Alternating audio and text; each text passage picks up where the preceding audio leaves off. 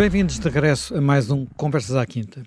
Hoje vamos voltar uh, ao Medio Oriente e vamos voltar para recordar uh, um acontecimento, um período que de alguma forma, uh, não direi que está lá a origem de tudo, mas é um daqueles que marca a história do presente e que foi o período em que a Palestina esteve sob mandato britânico. Isso aconteceu na sequência da Primeira Guerra Mundial, do fim do Império Otomano. O mandato começou no, em 1919, mas verdadeiramente só se tornou oficial em eh, setembro de 23, portanto, exatamente há 100 anos.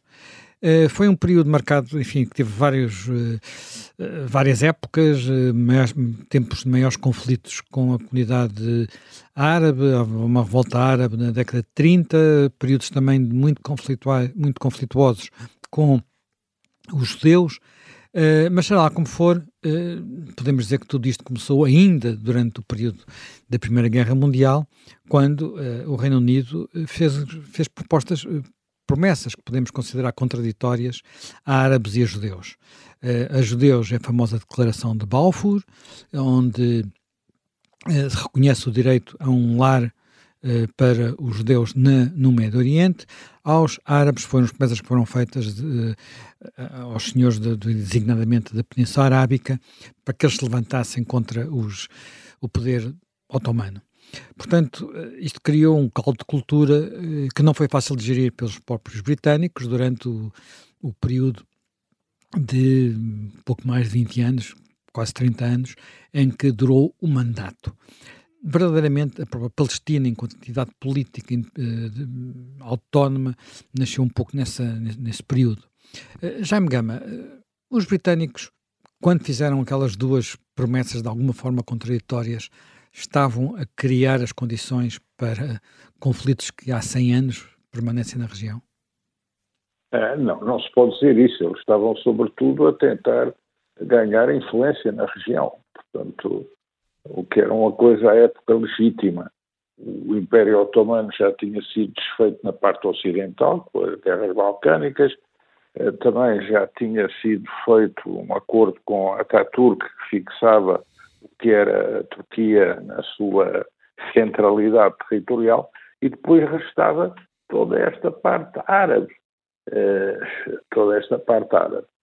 Eh, os britânicos fazem isto mas tem também no campo dos seus aliados alguns problemas a resolver, porque tudo isto vem na sequência do Tratado de Versalhes e vem na sequência também dos eh, 14 princípios do presidente Wilson, eh, que apontavam para eh, a autonomia e autodeterminação destes territórios saídos uh, do desmembramento do Império Otomano. E, portanto, os antigos impérios europeus que querem ganhar aqui influência também precisam de construir esta teoria dos mandatos. A teoria dos mandatos é um sucedâneo da teoria dos protetorados, mas mais soft, porque tem que acomodar este ponto de vista dos americanos e tem que se acomodar, eh, digamos, ao Tratado de Versalhes, à sua doutrina. Portanto, os mandatos ficam eh, já sob supervisão do próprio sistema da Liga das Nações. Não são, digamos, restaurações absolutas, reconstituições absolutas de antigos impérios europeus.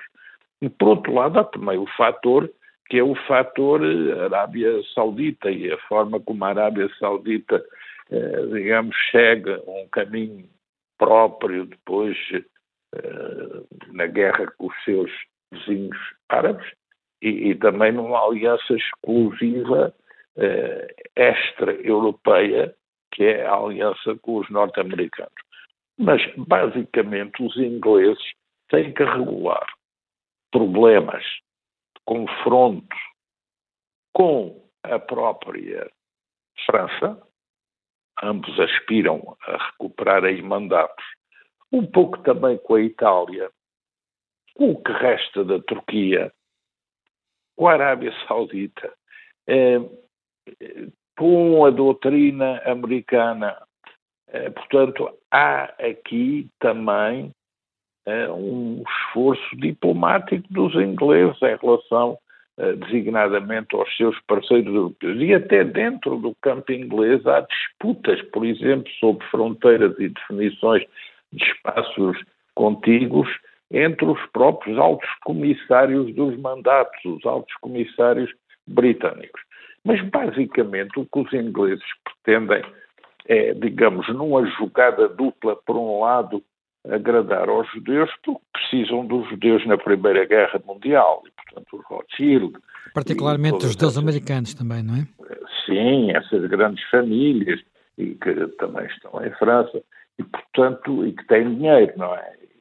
Portanto, essa é uma declaração que vai muito para esse lado, embora gerando uma enorme controvérsia na própria Inglaterra, porque quando se começa a perceber que o mandato talvez saia do orçamento inglês, ou que o mandato, incluindo judeus, vá gerar antagonismos árabes, onde os ingleses têm também poderoso interesse, isso começa a ser objeto de uma enorme controvérsia, e depois, eh, não esqueçamos, os ingleses na Primeira Guerra Mundial precisam muito de agradar ao campo islâmico e por isso têm que ser simpáticos e acomodar os árabes. Porquê? Por causa dos indianos muçulmanos que fazem parte do exército britânico na Primeira Guerra Mundial. E quando a Turquia, o sultão, proclama um jihad eh, contra os combatentes do Império Otomano, os ingleses têm receio que essas tropas indianas islâmicas, a parte islâmica, que entre em rebelião ou que não obedeça. Portanto, há aqui sempre na definição do mandato da Palestina. Os ingleses são muito precisos no mandato eh, da Transjordânia, porque fazem uma aliança com o Emir Abdullah. E, e, digamos, a Transjordânia é que é o grande aliado inglês nessa zona. Depois, em relação à Palestina, onde há, obviamente, eh, Aliás, judeus é, é, é, é o grande aliado e continuará a ser, não é? Porque, inclusivamente, O, o, exército da Transjordânia, que é, um exército, que é talvez o exército mais competente... A Legião Árabe. A Legião Árabe é... general inglês. Exatamente. E, eh, e, e, em relação, por exemplo, eh, quando tudo isto começa, há 65 mil judeus na Palestina, eles tinham-se fixado lá, eh, aliás, em acordo, em alguns casos, com o próprio sultão otomano. E depois procuram anunciar também um aumento de presenças e vão aumentando o seu quociente na população total da Palestina.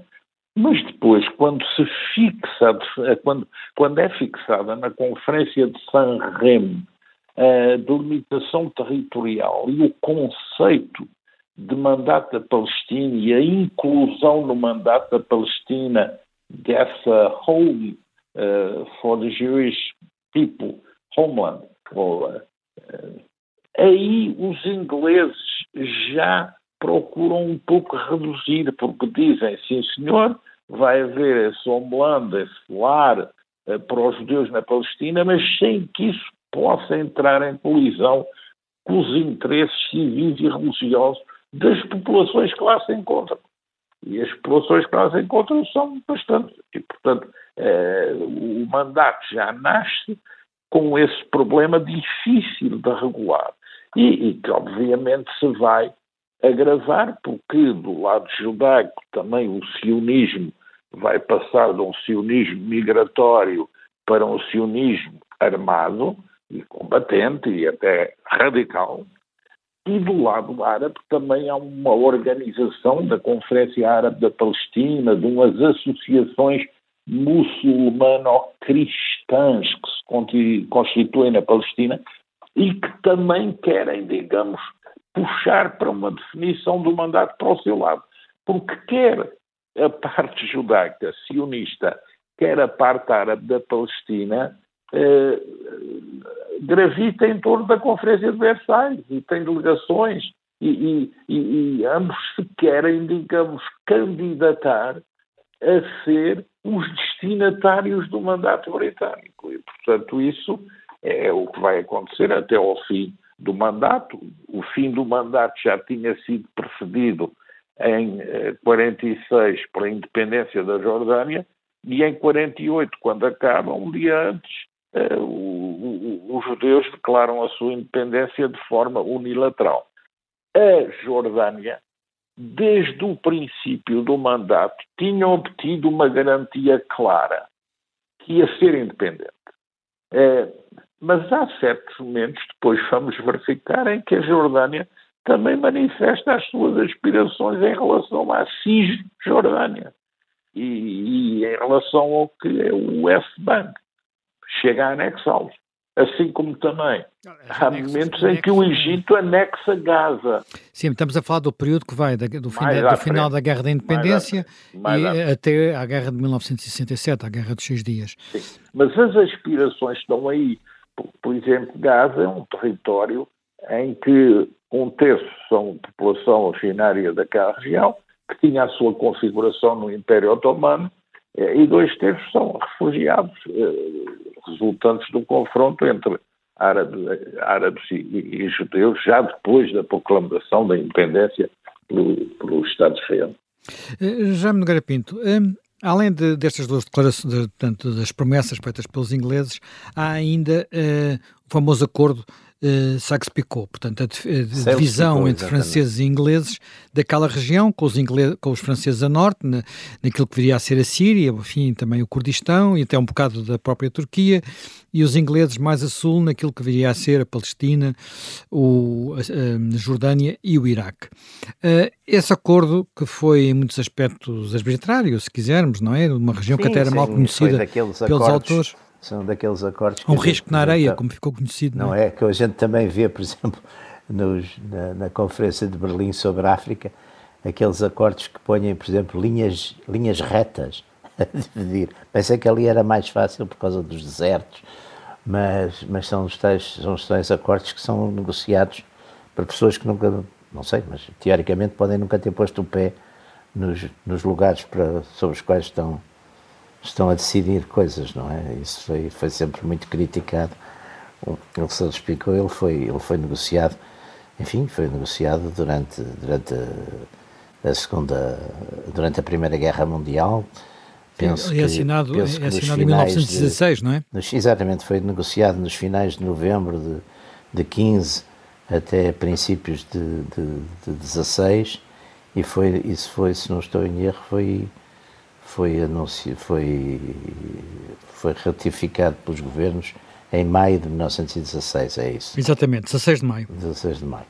Portanto, quer dizer, foi, foi, e deu ali, digamos, uma espécie de, de divisão eh, entre os, os interesses franceses franco-ingleses, eh, portanto, deu, deu, aos, deu, a, deu aos ingleses, deu, deu exatamente a Jordânia, o, o Iraque, o sul do Iraque, os, os portos de Haifa, Acre, etc.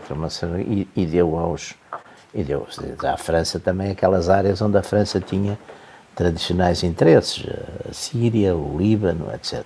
Portanto, também eh, não há dúvida que foi, quer dizer, que foi, se a gente pensar, também é uma coisa curiosa, se a gente pensar que a França e a Inglaterra foram até, até a emergência da Alemanha, né, como digamos, como um poder sobretudo a partir da unificação alemã, a França e a Inglaterra eram grandes inimigos, e eram, aliás, inimigos principais, normalmente, geopoliticamente, eram vistos quase como os inimigos principais, e no século, ao longo de todo o século XVIII, tinham sido, enfim, inimigos eh, incessantes, não é? Entre, entre a guerra da, da sucessão de, de, de Espanha e a, e, uh, e, as guerras napoleónicas tinham sido era um século inteiro. 1713 a 1815 era um século inteiro de, de guerra praticamente permanente franco franco inglesa uh, muito ligada também a, às questões às questões coloniais não é? Aos impérios coloniais às guerras na América do Norte na Índia na, nas Caraíbas etc é, é muito curioso depois ver essa essa fraternidade não é? Que vai que vai emergir e que tem a ver exatamente também com com a unidade digamos contra contra o aparecimento em força e, não direi de surpresa, mas de certo modo intempestivamente da, da Alemanha, da Alemanha Unida, mas também daí, enfim, a gente passa a vida a, a, a fazer, digamos, a, é, um, é um clássico, é a censura destes tratados, Conferência de Berlim, os Sales-Picot, não é?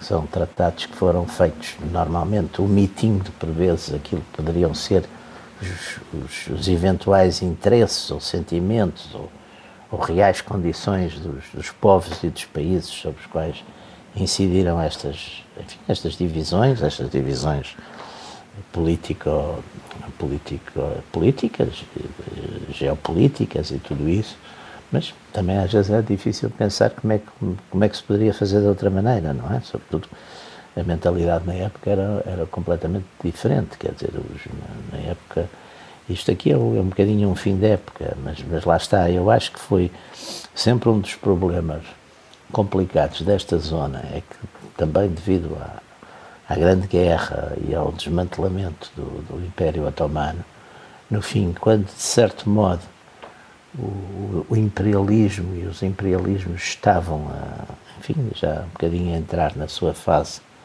eh, de declínio, até por causa das opiniões na Europa nos Estados Unidos, etc.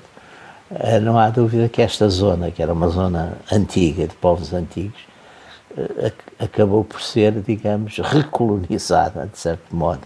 Recolonizada primeiro de uma forma mesmo direta, não é?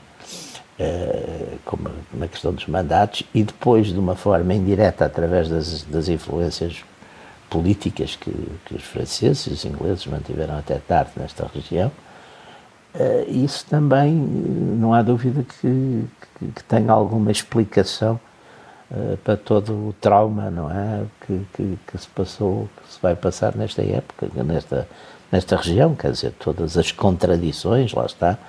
Já me engano, estávamos há bocadinho a falar. Uh, não há dúvida que o, Império, o Império Britânico, na Grande Guerra, quer dizer, não podia descurar, por um lado, tinha que atender, enfim, aos, aos, interesses da, da, comunidade judaica, que era importante, que era importante na Europa e nos Estados Unidos, mas também tinha que atender, por causa exatamente do, do seu império, da mobilização no seu império de, de muçulmanos, nomeadamente no, no, no exército de, das Índias, tinha que atender também a esse fator uh, religioso, ideológico, uh, e que não podia de facto, e portanto teve ali que balançar, não é, não é uma questão de, enfim, de, de perfídia, ou de, mas, mas era uma questão de interesses, de interesses nacionais ingleses, portanto teve que criar de facto alguma ambiguidade e algum equívoco. Bem, nós terminamos a primeira parte do Conversas à Quinta, o tempo voa, estamos de regresso dentro de alguns minutos.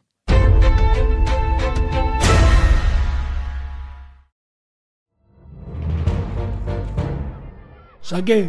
Tirei, tirei a faca. Fui, empunhei e mesmo no momento em que. Esta é a história do homem obcecado com a infiltração do comunismo na igreja que quis matar João Paulo II em Fátima. Matar o Papa é uma série para ouvir em seis episódios e faz parte dos Podcast Plus do Observador. Estreia a 13 de maio.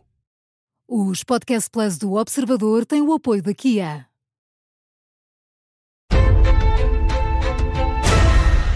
Estamos no Conversas à Quinta, estamos a debater o período da, do mandato da Palestina, o mandato britânico da Palestina, quando a Palestina era uma só, portanto, não, quando não tinha havido ainda a divisão.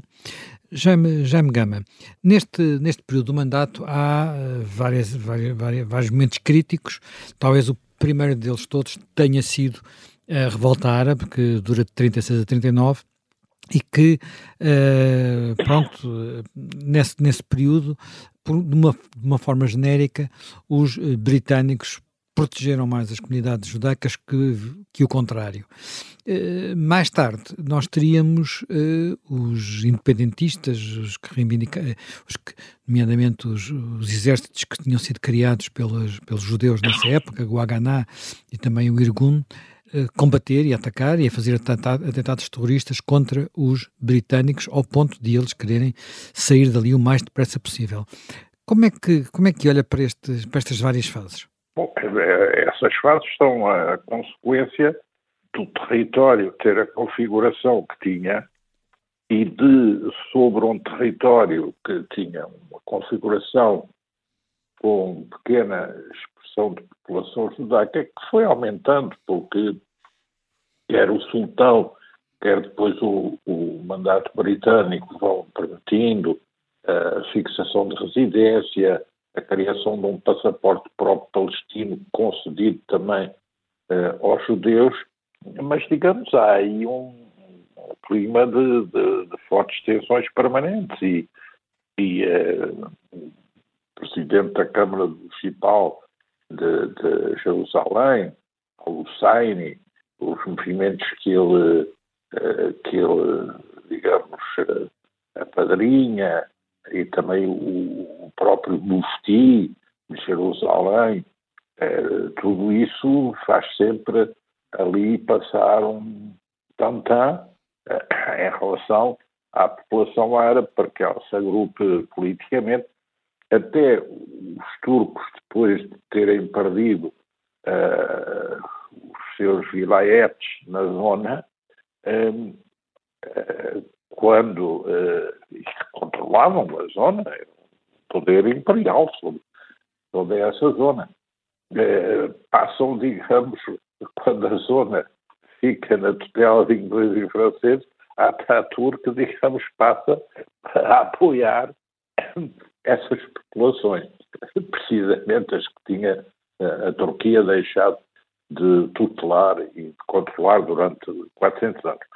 Mas a verdade é que os ingleses vão tentando ali pôr uh, o equilíbrio, não controlam do lado uh, também judaico, porque os judeus também, assim que percebem que não são senhores plenos da situação, uh, procuram armar-se. as armas vêm mais à frente, virão para a independência da República Checa e dos Estados Unidos, é, e, e, portanto, há sempre essas tensões não resolvidas que, de certa maneira, fazem com que a, Inglaterra dê por fim do mandato da Palestina sem ter conseguido resolver a questão do mandato da Palestina. E o mandato da Palestina, é, digamos, termina com a proclamação da independência de Israel, mas com uma guerra, que é a guerra de independência para os judeus da Palestina e para Israel, e, e que é, digamos, uma guerra perdida para o lado árabe que gera logo eh, imensos refugiados, a famosa Nakba, que tem leituras eh, diferentes dos dois lados. Mas o que é interessante também é ir um pouco mais atrás e ver como o sionismo, que é o nacionalismo dos judeus, é algo que emerge uh, em reação ao prolongamento do antissemitismo, em especial na Europa Central, também em França, porque uma grande parte, o próprio Theodor Herzl, que é o fundador doutrinal do sionismo moderno, começou por ser um integracionista liberal total dos judeus na sociedade germânica e defendendo esse caminho como o caminho mais acertado. Dizem que depois a questão de Dreyfus o influenciou é, muito e a partir daí passa a defender a solução para a questão judaica como só sendo possível através da criação de um Estado. Só que nas primeiras eh, projeções, nas primeiras idealizações, esse Estado até chega a ser colocado no Uganda e na, na Etiópia, no, Quer dizer, há umas hipóteses que o próprio Angola abarca que levam ao primeiro Congresso sionista, mas que depois não fazem o seu caminho, porque o caminho é depois feito na ideia de que não, o Estado judaico a existir tem que ser na Palestina. E não haja dúvida que, eh, digamos, na, constituição do mandato no seu preâmbulo e depois no articulado, uh, os judeus, a delegação de uh, Chaim uh, Weizmann na Conferência de Paz, depois de São Remo, uh, consegue que o texto eh, fundador do mandato da Palestina eh, faça um reconhecimento às conexões históricas do povo judeu com a Palestina. Portanto, eh, isso é para eles muito importante. Mas isto para dizer que o sionismo começa por ter uma configuração algo diferente daquilo em que depois se vem a tornar na conduta prática da organização política. E, e claro, depois o que se passa mais à frente na, na Alemanha, antes da Segunda Guerra Mundial, eh, digamos, radicaliza os campos e orienta muito o movimento sionista para essa ideia de que não há solução na Europa, a solução tem que ser uma solução noutro local e que também não é no Uganda, também chegou a falar, no sul de Angola, no Uruguai, na Argentina, mas que tem que ser na Palestina. Daí canalizar-se o movimento sionista à agência judaica para favorecer e provocar a instalação de judeus na Palestina. E assim é que esse número passa, digamos, de 65 mil em 1919 para já quase meio milhão em 1939. E isso, eh, digamos, é o que vai permitir mais à frente, com mais vagas migratórias por causa da perseguição nazi na Alemanha e na Europa Central, é isso que vai aumentando o núcleo judaico, que depois é o embrião dessa luta é, no final do mandato britânico e também quando as Nações Unidas resolvem eh, fazer uma partilha da Palestina. E essa partilha da, da Palestina em dois Estados mas a partilha já tinha sido uma ideia dos britânicos, né? já tinha, eles já sim, tinham tido essa sim. ideia durante o período do mandato. E na altura, eh, quer dizer, por Não regra, sempre que, houve, sempre que houve proposta de partilha, foram os árabes que recusaram. E depois, pronto, depois acabou, eh, acabou tudo na NAPCA, não é? Os três não, uh, o projeto de partilha da ONU, os três não uh, árabes, isto já depois da guerra uh, da independência, obviamente, portanto, esses três não são o não à reconciliação, o não ao reconhecimento de Israel, o não a qualquer negociação com Israel, este triplo não dos árabes, eh, que é já em 1967, portanto, depois da Guerra dos Seis Dias, eh, é algo, digamos, que também se relaciona com estas origens. Portanto, a situação da Palestina é uma situação que praticamente desde a sua origem é uma situação digamos, flutuante, onde as coisas não estão definidas, onde há sempre um combate, independentemente das formulações jurídicas que as coisas vêm ter. Essa partilha da Palestina pela ONU eh, figurava dois Estados, um judaico um árabe, eh, em união económica e Jerusalém, um território independente, tudo ou Jerusalém, sob a administração das Nações Unidas. Mas ninguém, ninguém aceitou, uma rejeição logo aí nessa, nessa altura. E, portanto, as coisas seguiram mais um caminho de facto em que são os conflitos e as guerras que ditam as fronteiras, quem comanda o quê, quem tem mais força, quem impõe a sua vontade. Jaime Nogueira Pinto, teria sido possível outro caminho. É, é muito difícil de ver, até porque as guerras, eh, enfim, havia uma tradição de alguma convivência. Por exemplo, no século XIX, ainda em Damasco, tinha havido guerras Sim, entre muçulmanos e cristãos. Turco, de uma maneira geral. E, e cristãos, Houve mas, essa convivência, não é? Mas, mas nessa altura, quando foram, por exemplo, quando foi essa crise de Damasco, 1860, os bairros judeus foram todos poupados. Sim, exatamente, era no, no, no Império Turco, curiosamente uh, uh, havia uma certa convivência, havia convivência até, porque o poder, de certo modo, era muçulmano e havia grandes comunidades de judeus, que aliás a diáspora, a diáspora dos judeus, ao contrário do que muita gente pensa, é, é, é, é anterior à, à queda do, do segundo templo, não é? A gente normalmente data muito da, da conquista da, e depois daquela revolta última e da destruição do segundo templo e aquela conquista de Jerusalém por, por Tito, não é? Uh, no ano 70 data-se muito disso, mas a diáspora é anterior, quer dizer, a diáspora Aliás, por exemplo, da, da, do cativeiro de Babilónia, os, os, judeus que regressaram a, foi uma minoria, quer dizer, muitos já foram ficando. E a gente vê isso até pelo próprio, pelo próprio fenómeno do, do crescimento. Alguns foram ficando naquela zona de, de, da antiga Babilónia, portanto, o Iraque, ficaram, até, exatamente. até 49. Depois é, até... E espalharam-se espalharam depois pelo Mediterrâneo, não é? Pelas várias cidades da costa do, do Mediterrâneo, porque quando eh, a gente vê o fenómeno do cristianismo, é um fenómeno que depois se expande para fora da, da Palestina através das comunidades judaicas, portanto já estavam, não é? A ver-se que já estavam em muitos sítios. E, e, e, portanto, essa, essa. E há outra coisa até muito interessante, nós, no Império Turco, no, no reinado de Dom, Dom Manuel I, uh, há uma. O Estado português, que o, o Portugal tinha, tinha, enfim, tinha um serviço bastante interessante de, de espionagem, não é?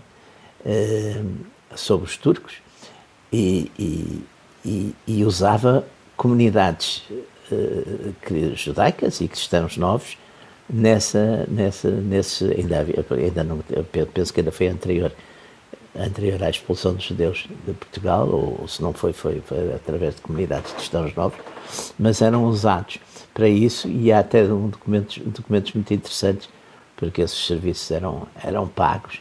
E há, eu penso que não, foi o, não sei se foi o professor, uh, não sei se foi um historiador português que fez há, aqui há muitos anos uns estudos sobre isso, uh, e onde encontrou uma troca, trocas de correspondência, portanto, com alguns desses, desses elementos, dessas comunidades judaicas que estavam na Turquia, nomeadamente em, em, em, em Istambul, não é? E que exatamente daqui eles davam informações que eram importantes, sei lá, quando eram aparelhadas esquadras, etc. E, e há uma altura que há daqui uma, uma carta que diz: é, para, para que a gente vos paga, vocês estão a mandar muito pouca informação. Portanto, quer dizer, vê-se que havia essas comunidades judaicas eh, que estavam no, no, Império Turco e, enfim, estavam, claro, que depois, mais tarde, em, em, em várias áreas da Europa, eh, foram sujeitas a, a, perseguições e a represálias, e, nomeadamente na, na, na Rússia, no, no, na Rússia no século XIX apareceram vários, vários casos desses. Em França é mais ao nível das classes altas, mas, mas quer dizer, mas tudo isso, portanto, tradicionalmente uh, havia uma certo, um certo convívio das comunidades cristãs e das comunidades muçulmanas e das comunidades judaicas quer dizer, tiveram misturadas em, em muitos países, em muitos sítios, quer dizer, da, a sensação, de vez em quando de facto havia esse tipo de, de represálias, os pogroms, essas coisas, mas de um modo geral a regra foi mais depressa a convivência do que a hostilidade.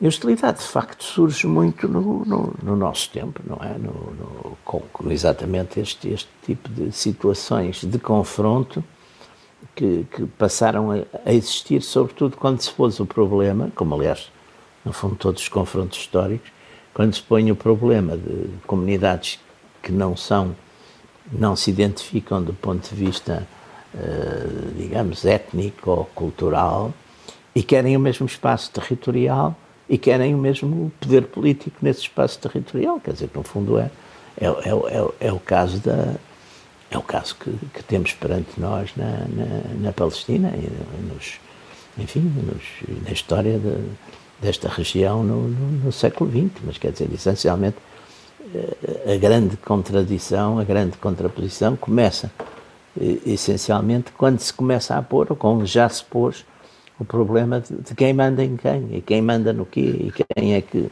e quem é que tem o poder político, não é? E eu, eu penso que é esse, esse ponto é que de facto foi, foi, foi exacerbado e é novidade. Eu não sei se, havendo esse problema, se poderia ter regulado as coisas melhor, não é? Porque também normalmente os, as comunidades viviam as comunidades viviam, eh, digamos, em harmonia normalmente quando vivem em zonas imperiais de um terceiro que, que mantém, digamos, um certo equilíbrio entre essas comunidades. Quando se passa para para a decisão de Estados, de Estados soberanos e Estados, sobretudo Estados nacionais, torna-se tudo muito mais complicado.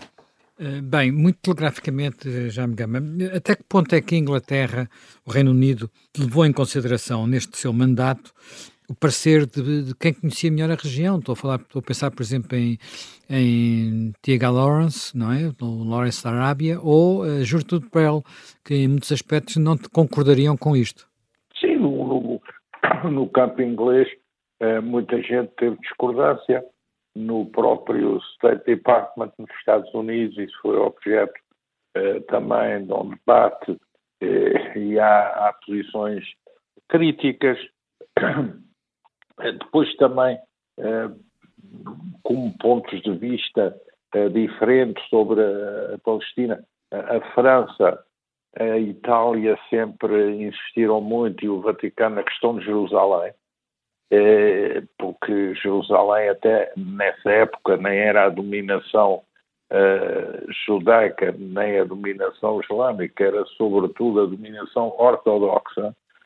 E o negociador Theodor Herzl avistou-se com o Kaiser alemão em Jerusalém, com William II, avistou-se com ministros do governo czarista e uh, teve conversações com, indiretas por intermédio de um cardeal com o Papa Pio X. Uh, Papa Pio X achava que apoiar uh, a criação de um Estado de Israel sem que os judeus conhecessem a divindade de Jesus Cristo era muito, muito difícil para a Igreja e, portanto, mas, digamos, não há dúvida que com o mandato britânico e com todas essas pressões melhorou um pouco a situação dessas, dessas confissões religiosas. Mas, eh, digamos, o criticismo em relação à forma como o mandato é exercido, à forma como o mandato flutua no conteúdo das suas políticas,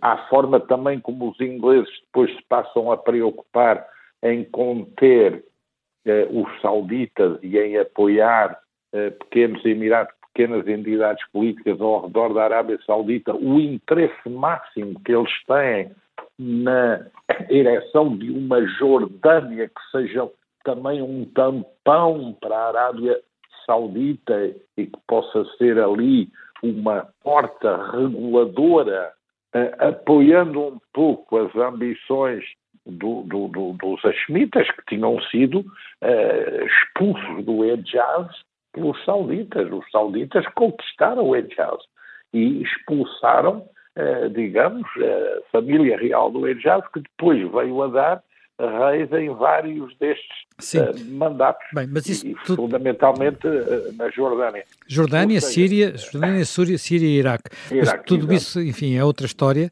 Nós, infelizmente, já acabamos o nosso tempo por, por hoje. Reencontramos-nos para mais um Conversas à Quinta dentro de uma semana.